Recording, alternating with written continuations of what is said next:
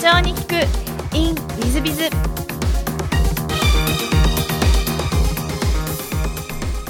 ィズビズの新谷です。先週の続きをお聞きください。えっと、その後のクローバーの事業を創業されてらっしゃるんですが、はい、これベン、ベンチャーリンク辞めるきっかけって何かあったんですか？ベンチャーリンクその時確か2回目の早期退職でちょっと業績が傾いた時でその際にあの辞めました、はい、それはもう独立しようという思いで、えーと、そうですね。もともと独立しようがあってただベンチャーリンク行った時にすごくあの楽しくてというかあのまあ、のらりくらりっていうのはちょっと表現悪かったかもしれないですけどあのすごく楽しくてなんかいい事業があったらあの関連して独立したいなと思いながら来てたんですけど逆にそれがなんかきっかけでもうなんかやらなきゃいけないというか特に何かこれをやりたいからって独立したわけでもなくてですね、はい、じゃあそのクローバーを創業されるまでは、はいえっと、コンサルタントとしていろんなところあそうですね、まあ、コンサルまあ食いつなぐみたいなイメージでコンサルタントとしてずっとやっていこうという気はなかったんですけど、まあ、IT 企業だったりとか外食とかのまあ、コンサルタントとして、まあ、子会社の社長やったりとか役員やりながらあっていう感じでした、ね、なるほど、はい、あの高丸さん風に言うとプラはい、プラプラしてたプラプラプラプラですかね。はい、はい、プラプラしてたということですね、はい、でクローバーでその、はい、よし介護をやろうと思ったきっかけっていうのは何かあるもともとその外食の企業さんが、まあ、あの飲食以外にあの収益の柱が欲しいということで新規事業を探している時に、まあ、当時僕も、まあ、300とかいろいろあの企業のあの分析とかをしてでこの事業だったらいけるんじゃないかなって言ったのが当時2つありまして1つがその、えーと、小規模のあのお泊まりでサービス、まあ、この事業いけるんじゃないかなということででその外食企業の時に実際その店舗の方立ち上げを僕も実際入ってやって。ででこれだったらあの社会的にも価値があるししっかり社員も幸せになれるんじゃないかなと思って自分で独立して創業してやろうというふうに思ってなるほど。しました、えっと、独自でやられてらっしゃるんですあそうですね。はい。どなたかに教えてもらってやったとかそういうことはないあ一応その当時外食のその企業とはフランチャイズに加盟したんでその時のノウハウとかっていうのを少し生かしながらっていう感じですかね、なるほど、はい。えっと、今その7事業所も増えてるんですが、はい、この増えてきた理由というのは何かあられるんですか？増えてきた理由。伸びてる理由というところですかね。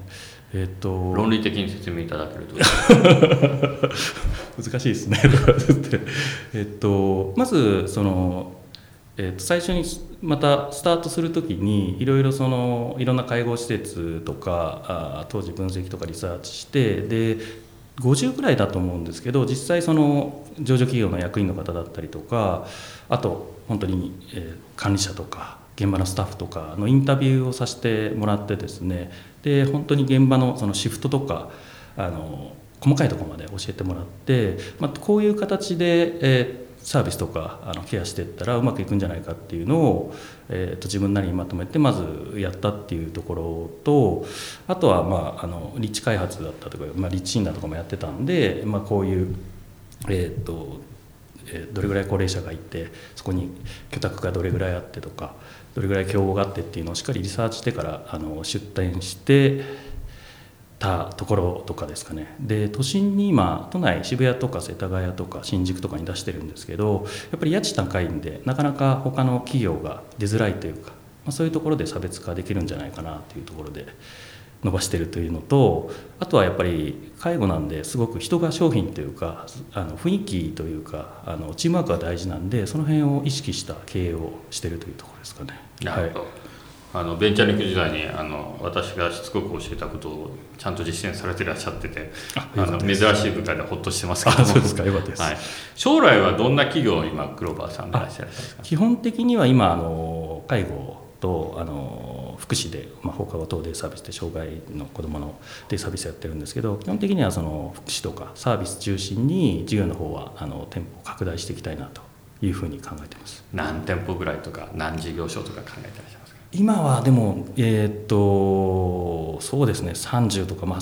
年商30億ぐらいまでいきたいなっていうふうに考えてるんでえー、っと30とか50とかそれぐらいやっていきたいなというふうに思ってますけど、はい、上場も目指していらっしゃるんですか？でできるんだったらやりたいなという感じですかね。はい、まあ、あの大変未来があってあの楽しみですし私も嬉しいんですが、はい、ちょっと全く違う質問をさせていただければと思うんですが、はい、事前にあのお聞きしているところで、えー、好きなもの好きなことって美味しいもの食べること。YouTube や Amazon でネットで面白い番組スポーツボクシングゴルフサーフィンなど。あと仕事系っていうんだよ。ちょっと高丸さんらしくないことをおっしゃってらっしゃって。あと優秀な人に会うこと本を読む。セミナーを聞く。まあ雑多って感じなんですが。YouTube とかそんなお好きでいらっしゃいますか？YouTube ですか、はい、あの YouTube って表現がいいか分かんないんですけど僕テレビ見てないんですよ、はい、あのちょうど地デジに変わって2011年ぐらいですかね。なのでテレビがうちにないのででネットとかであのニュースとか話題のものを見てるんでそこから YouTube で検索してあのちょっと流行ってる番組見たりとか、うん、あの奥様もじゃあ YouTube しか見ないんですか？YouTube か Amazon ですね。今 Amazon の Amazon プライム Amazon プライム。で、うん、あのそうですねそこでビデオ見たりとか奥様そんなお若かったでしたっけ？奥さんは7個下ですね。はい。まあそうするとまあまるで私の息子たちみたいな大学生とか高校生みたいな感じで YouTube しか見ませんみたいな。あんまり変わらないですよね。あそうですか。あそうですね。年の割には若いってことですよね。そうですね。若く言おうと思ってますんで 時代にこうまた時代に乗っていこうと思って。またそのチャラいところがちょっと不安になるんですが。まあまああの、はい、とはいえ時代に乗ってるんで素晴らしいことですが、はい。はい、で座右の銘でですね、えー、っと美点行師これはどういう意味でいらっしゃるんですか美点業師っていうのは美しい点を享受するっていうことなんで人の良いところ長所を見てあの悪いところはまあみんなでフォローしようということであのそれを一番うちの会社の経営理念というか価値観で大事にしてやってますね。なるほど、はい、それはあの社員にもお伝えしてあそうですね。なんか選ばれた理由はあられます？何かありますか？この美点業種はこれはですねそのベンチャーリンクに行った時にあの SPCN というあの 授業の研修の講師の方が相田さんなんですけど言ってた言葉ですごくあの自分の心に残っててでそういうところを意識してやってます、うん、なるほど、はい、なんかお聞きするとセブンイレブンベンチャーリンクで勉強したことをきちっとやってらっしゃるんでえー、何度も同じこと言って申し訳ないですがこんな幸丸君は優秀だったかなと 毎回思わされるんですけどそう言っていただけるとちょっと時々ちょっとチャラいことが出ちゃって。申し訳ないです。そこだけあんまの調子乗らないで用意しておきます、えー、それは本質なんで構わないです しょうがないですね、えー、で自分の人生自分で決めろという座右の銘も選ばれてらっしゃいまして、はい、これは何で選ばれたこれはですね、まあ、自分が常に思ってることというかやっぱりこう結局自分っていうか人って自分の思った通りの人生を歩んでると思うんですよ。結局自分が今選択した結果が今の自分なんででそう結構人って何か他人とか環境とかのせいにしてしまうと思うんですけど結局は自分で今決めて今の自分があるんでやっぱそういう気持ちでいた方が責任を持ってやってる方が人生楽しいかなというかあのメンバーとかもそういう気持ちでやってほしいなっていうのはありますね。なるほど、まあ、私はよく言った主体性とか自己責任とか、はい、そういう話ですね。はい、はいはい、なるほど。大変あの勉強になります。で最後のご質問なんですが、はい、この番組はあの経営者向け全国の社長様向けもしくはこれから起業する方向けの番組でございまして、はい、まあ、できますれば企業社長の成功の秘訣などをお教えいただけたらなと思ってるんです はい難しいんですけど、はい、あのまあ、ちょっと僕が言うのもこましいんですけどやっぱりあの起業したんでしっかりお客様に喜んでいただいて、えーと、とリピーターになって口コミで広げてあのこう地域になくてはならないような企業をあの作っていきたいなと思うのとそこで働くスタッフっていうがあのこう幸せでですね楽しく働けるような企業を作っていきたいなと思ってるんでまあ一緒にあのお聞きになってる方も一緒に目指していきたいなと思ってるんですけど、まあ、それを実現する上で多分あの前職のあの会長の方も多分一番経営者の資質で大事なものっていうところで言われてたと思うんですけど勉強熱心っていうところだと思うんですね。やっぱり僕もまだまだだなというふうに本当に思うんですけどあのやっぱり優秀な経営者とか伸ばし伸びてる経営者ほどものすごく勉強されてて僕の知らないことをたくさん知ってましてで次会った頃にはまた違う話をされててただでさえ差がついてるのに自分が勉強してなかったらどんどん差がつくなっていうのを感じてるんで自分もあの、まあ、本だったりセミナーだったりとかあとウィズビズさんのセミナーとかですねあ、まあ、セミナーかぶっちゃいましたけどこういったあのラジオとかで、えー、吸収してそれを一つでもいいんで経営に生かしていくっていうのを積み重ねていくことが大事じゃないかなというふうに思ってます。ありがとうございます。はい、えっとまさかの本丸君がこんな真面目な話をしただけるというのが ちょっと想像だにもしませんでした。本当にありがとうございます。えー、リスナーの皆様あの本日はお忙しい中お聞きいただきまして誠にありがとうございました勉強になりましたでしょうかね小丸社長は、えー、まあ、参考にしていただければ大変嬉しいなと思っています小丸社長本日はどうもありがとうございました。ありがとうございました。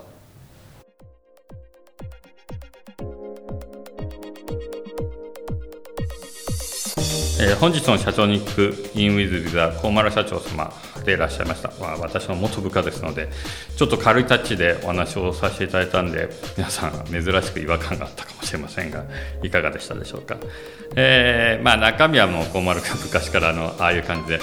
えー、小学校の時モテたという話からずっとああいう感じで軽い感じで来てたんですが、まあ、ちょっとびっくりしたのがあの前も飲んだ時に一緒に飲んだ時に思った以上に勉強して思った以上に考えてたのであれそういう部下だったっけなと思ったのを覚えてたんですが今日お聞きしてもセブンイレブンと、えー、結局ベンチャーリンクと学ぶことをきちっと実践しているのでやっぱり学んで覚えててちゃんと実践できる人間じゃないとやっぱり成功する社長にはならないんだなとつくづく思いました。同じことあのシルバーライフの清水君の時も、えー、そのシルバーライフさんはえー、お弁当系で、え、上場企業までなってますがこれもベンチャーリンクジャーの後輩ですが、えー、彼も1年しかいなかったのにちゃんと学んでますし、えー、コンマイル社長もセブンイレブン4年、えー、ベンチャーリンク6年でその10年間で全部学んで吸収してそれを実践してちゃんとやってるということであの勉強するっていうことが本当に大切なんだなかつ学んだ後それをちゃんと実践できるかどうかというのが勝負の分かれ目だな。えー、勉強したと思って忘れて何も実践しないというのはやっぱり、えー、何の価値も残さないんだなとその差大きいなというのをつくづく感じさせていただきました。皆様方いかがでしたでしょうか、えー、本日の社長に聞くはここまで。また来週。3分コンサルティング。w i z b i が社長の悩みを解決。本日の3分コンサルティングは愛社様広告会社社員数30名だそうです。こんにちは。私は社員数30名の広告会社を運営しています。会社も軌道に乗ってきたため営業強化を目指して新たな社員を採用しようかと考えておりました、えー、しかし先日ふと自問自答をしました。私は本当に今いる社員の能力を引き出しているのだろうか、今いる社員の能力を伸ばすことに包括せず、人を増やすという手段で解決しようとするのは正しい方法なのか、これではどんなに人を増やしたところで会社は急承知しないのではないかということです。ウィズビズさんでは日々多くの有益な情報を届けてくださりますが、聞くところによっては弊社よりも少ない社員数で毎日メールマガジンを作成し、月、えー、何十ものセミナー運営等をされていると聞きました。まさに新体社長は社員の能力を伸ばすという秘訣をご存知なのではないかと思い、お恥ずかしい話なんですが、質問させていただきます。よろしくお願いいたします。というご相談でございます。ま、うちの社員十数名でやっておりますので、確かにそういうところあるかもしれないんですが、それほどそんなに伸ばせているかというと、まあ、私としてはまだまだというところあるんじゃないかなと思いながら、日々運営している次第です。えー、ただ、まあ、能力を上げていくにはということは、あ逆に言えば、まず採用というところで、ちゃんとうちの会社、ウィズだったらウィズウィズ、愛社さんだったら愛社さんに合った人材を入れてるかどうかというのが第一点目になってくるんじゃないかなと思います。そのためには、えー、まずは自分の会社に合ってる社員とかいうのを、まあ、定義といいますかあしていかないと、こういう社員がいると能力が上がっていく、活躍するみたいなのを定義しなきゃいけないんじゃないかなと思います。でその定義も例えば、え、能力をどんどん引き上げてくると例えば社長の右腕はこんな人がいるといいな。でこの人の能力がこんな能力があるといいなと。じゃあその能力があだんあの順々に手順を追うとプログラム通りいくとちゃんとそのナンバー2になるというような素質といいますか素養というのはどういうものかみたいなのを規定してえー、そして人事評価制度を作っていくみたいなことが行われていると実は採用基準も変わってくるこういうことになってこようかと思いますのでまずは自分たちの会社に必要な能力というのを何なのかどういう能力をつけていくと活躍するのかという定義づけみたいなものが必要なんじゃないかなと。ある意味ペルソナみたいな、え、形ですがこんな社員こんなナンバー2がいてくれたらそれをなるためにはどういう手順を打ってどんなプログラムでいくとまあ、社員は成長していくのかみたいなことを社長自らがきちっと考え組み立ててやっていかなきゃいけないんじゃないかなと思っております。まあ、社員を評価する能力を上げていくためには、まあ、就業規則と、え人事評価制度そして経営理念が絶対というような話をよくさせていただいてますが私どもの社員たちは、え社長になりたいやつがいっぱい集まってきてコンサルタントになるやつがいっぱい集まってきてその毎日毎日社長業になるためには日々の努力をしていく日々の、まあ、ある意味業務が社長業になるためのある意味一歩目二歩目になってくるために一生懸命やるというような体制が整えているので結果的にうちの社員たちは一生懸命今現在やっているということなんだと思いますので、えー、そういう意味で、えどんな人間が入っていくべきなのかそしてどんな人間がどういうふうに教育されて育っていくのが一番理想的なのかみたいなことを先に考えられた方がいいんではないかなというふうに思います。まあ、ぜひちょっと難しい課題ですので、えご相談に乗らさせていただこうと思いますので、一度お越しいただければというふうに思っております。本日の3分コンサルティングここまで。また来週。